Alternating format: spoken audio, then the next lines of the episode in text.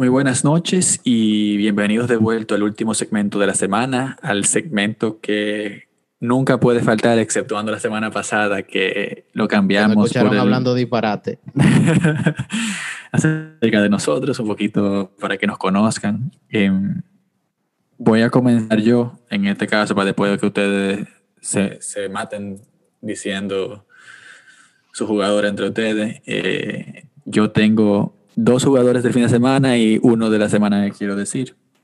Uno del fin, del, fin de semana ustedes nunca lo van a decir, por eso que lo voy a decir. Es el jugador de mi segundo equipo, del equipo de Inglaterra de mis amores, del Sunderland, que es Aiden McGeady, que metió un tiro libre en el minuto 84 para empatarle al Petersborough, que era el segundo de la, de la League One. Eh, con ese empate, el, el Sunderland ahora mismo depende de sí mismo. Puede tranquilamente ganar la liga si gana todos sus partidos, lo que le faltan, que son creo que ocho. Em, y eh, clasifica automáticamente la Championship. El jugador de Real que yo voy a poner es Mateos Pereira, que le metió dos goles al, al Chelsea, del jugador del mediocampista del West Brom, un jugadorazo, el mejor jugador del, del, West Brom, que se acaba relegando, jugará en otro equipo seguro de la Premier el, el año que viene.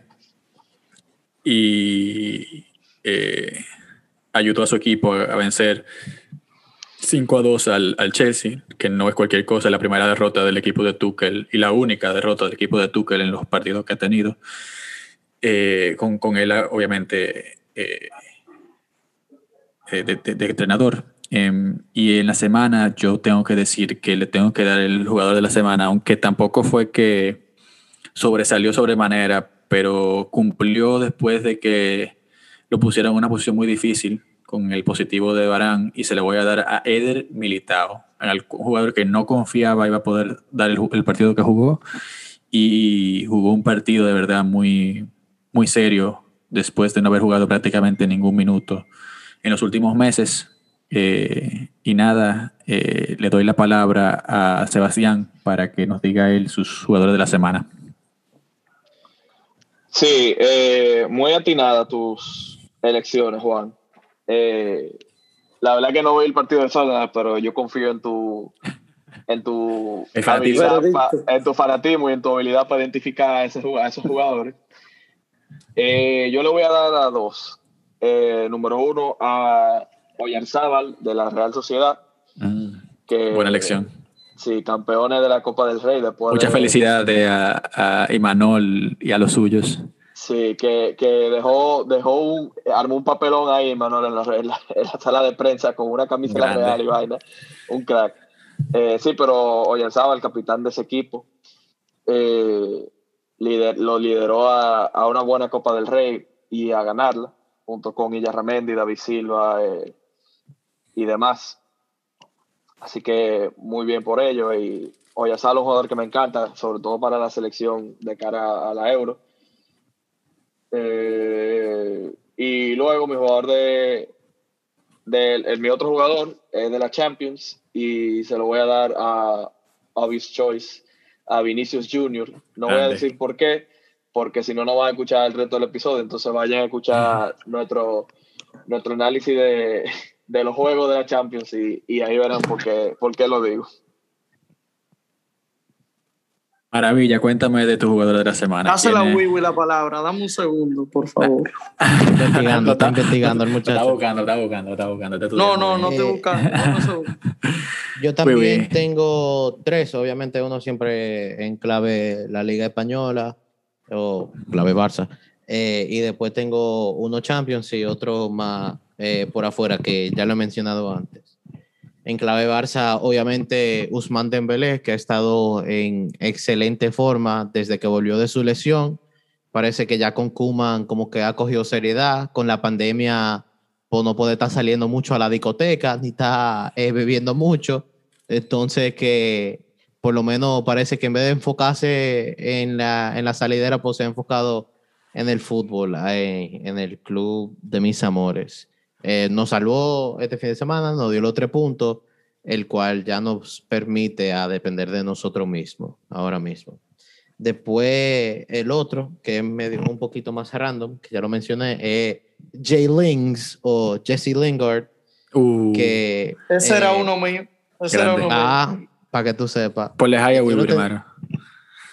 exacto, primero. 100%, pero, eh, pero el, West Ham, el, West Ham, se coloca en cuarto. Obviamente la Premier, esa, esa batalla por el cuarto puesto está muy, pero muy apretado.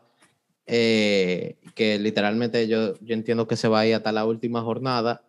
Em, en este juego contra los Wolves ganaron 3-2. en el juego tuvo un gol y una asistencia. Y en los ocho juegos que ha participado para el conjunto, para el conjunto londinense. Gunner. Eh, no, no, no. Eh, los Irons son, son los Ah, sí, sí, sí, verdad, verdad. Los Irons son.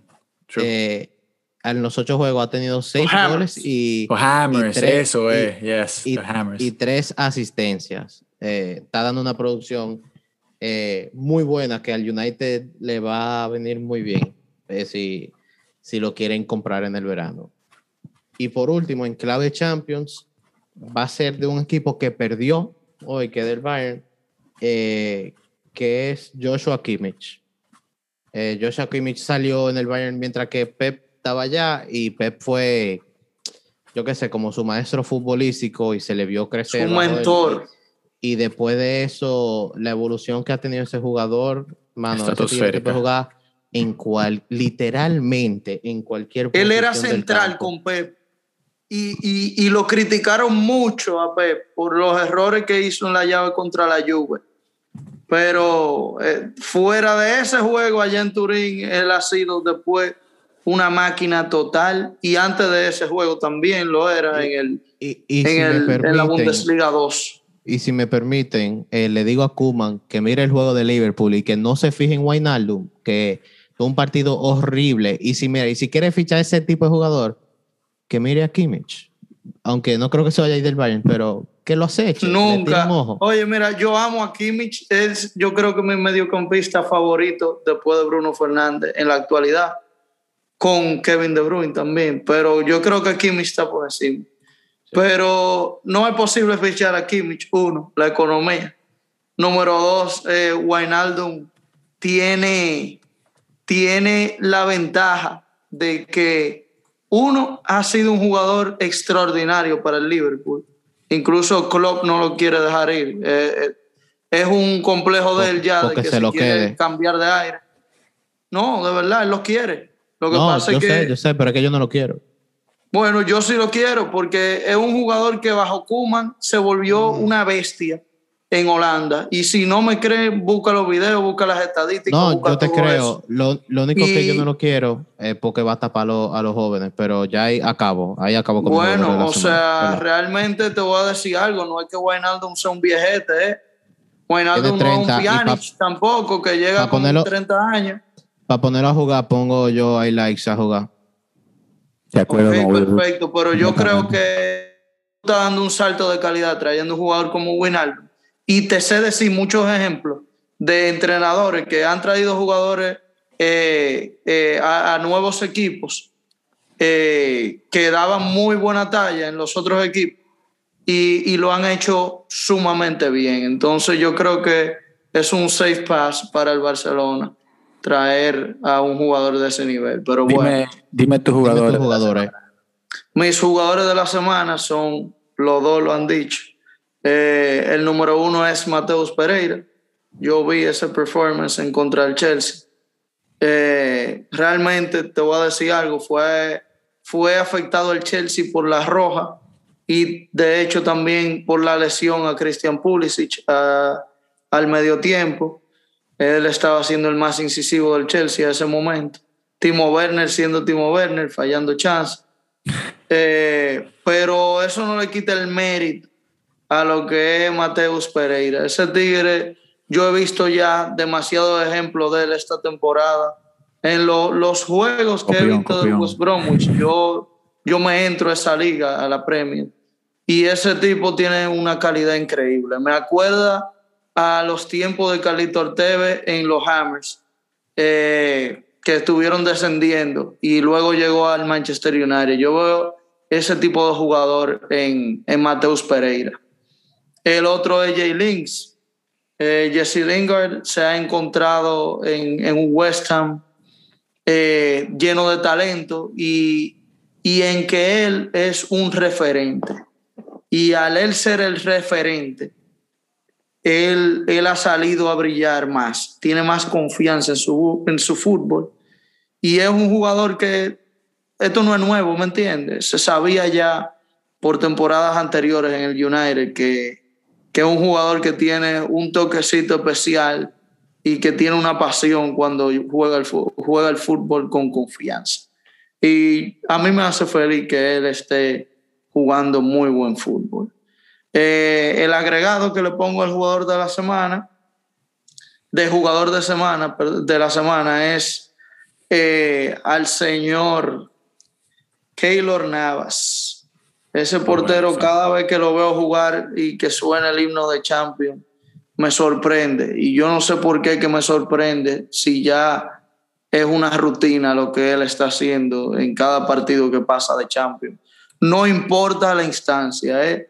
Tú puedes verlo jugando en fase de grupo, puedes verlo jugando en octavo de final, puedes verlo jugando en la liga, puedes verlo en cuarto, en semi. A cualquier instancia ese tipo es una bestia.